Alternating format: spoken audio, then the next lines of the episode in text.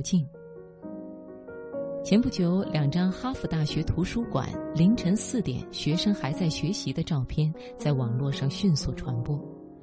凌晨四点的哈佛大学图书馆里灯火通明，座无虚席。图片的配文是这么写的：“哈佛是一种象征。人到底有怎样的潜力？人的意志、人的才情、人的理想，为什么在哈佛能兑现？”今天晚上首先开始的读热点，希望能够给你带来一些启示。中国大学生活得太轻松。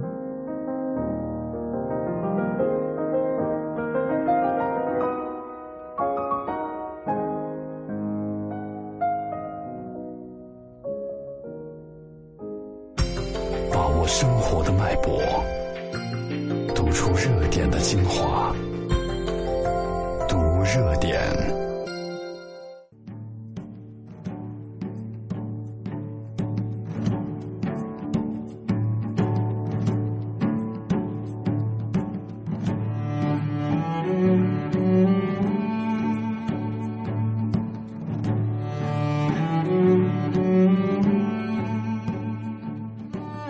的餐厅很难听到说话的声音。每个学生端着比萨可乐坐下后，往往边吃边看书，或者是边做笔记。没见过哪个学生光吃不读的，更没见过哪个学生边吃边闲聊的。感觉哈佛的餐厅不过是一个可以吃东西的图书馆，是哈佛一百个正宗图书馆之外的另类图书馆。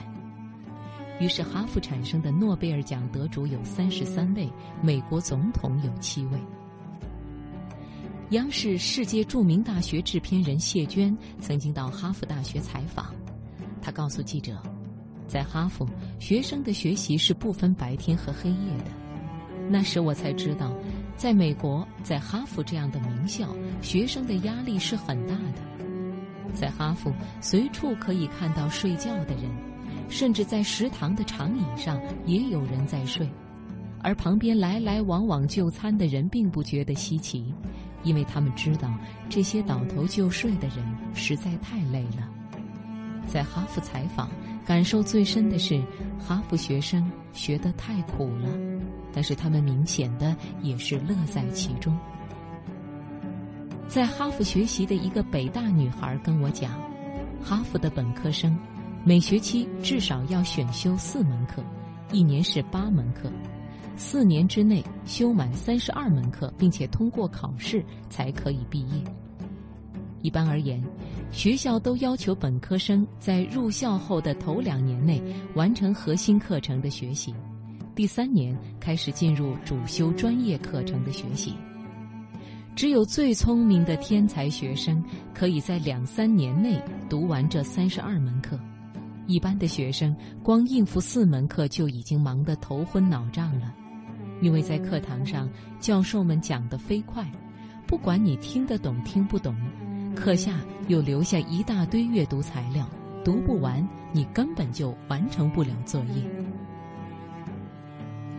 在采访哈佛大学终身教授邱成桐教授时，他说：“中国大学生的大学生活太轻松了。”我们总是说中国的孩子为了高考受了多少苦，其实，在美国一些著名的中学里，高中的学习同样是很苦的。我的孩子上中学的时候也经常学到半夜。在美国，随着年龄的增长，一点点加重学习的任务，到了大学是最苦的。所有的精英教育全都必须是吃苦的。而中国的孩子到了大学，却一下子放松下来。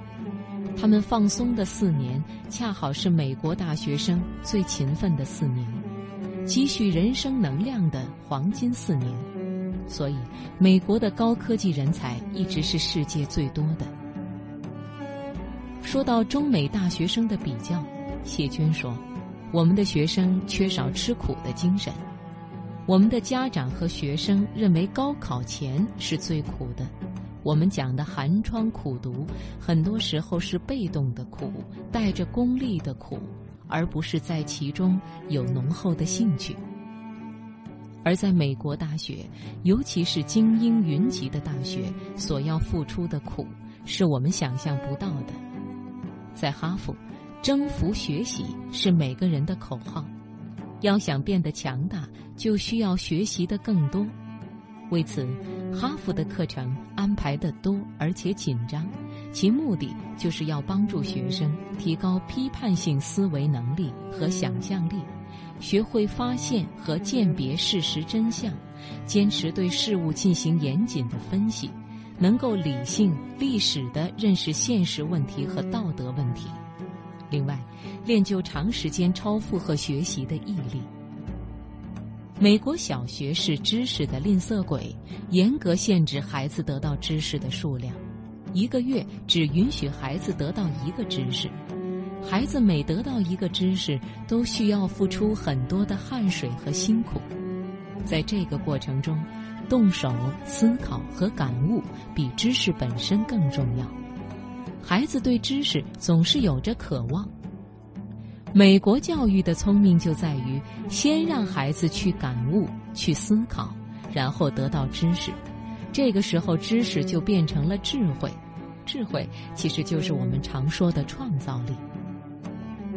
学生说，在哈佛学习强度大，睡眠很少，有在炼狱的感觉，对意志是很大的挑战。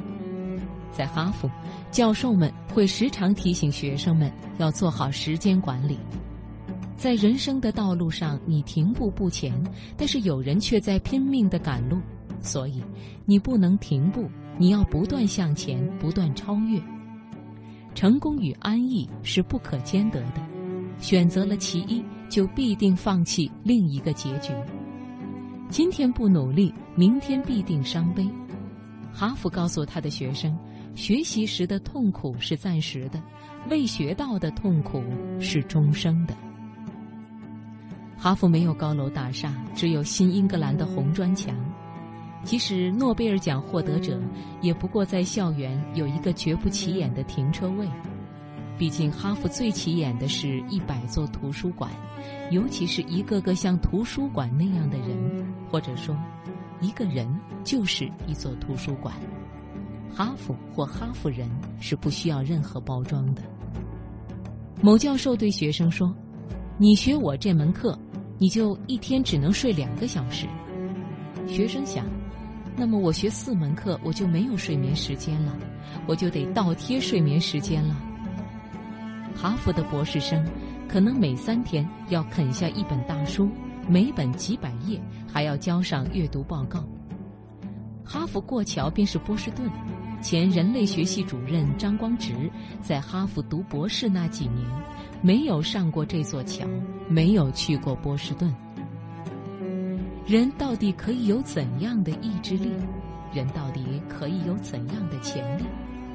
哈佛会一一告诉你。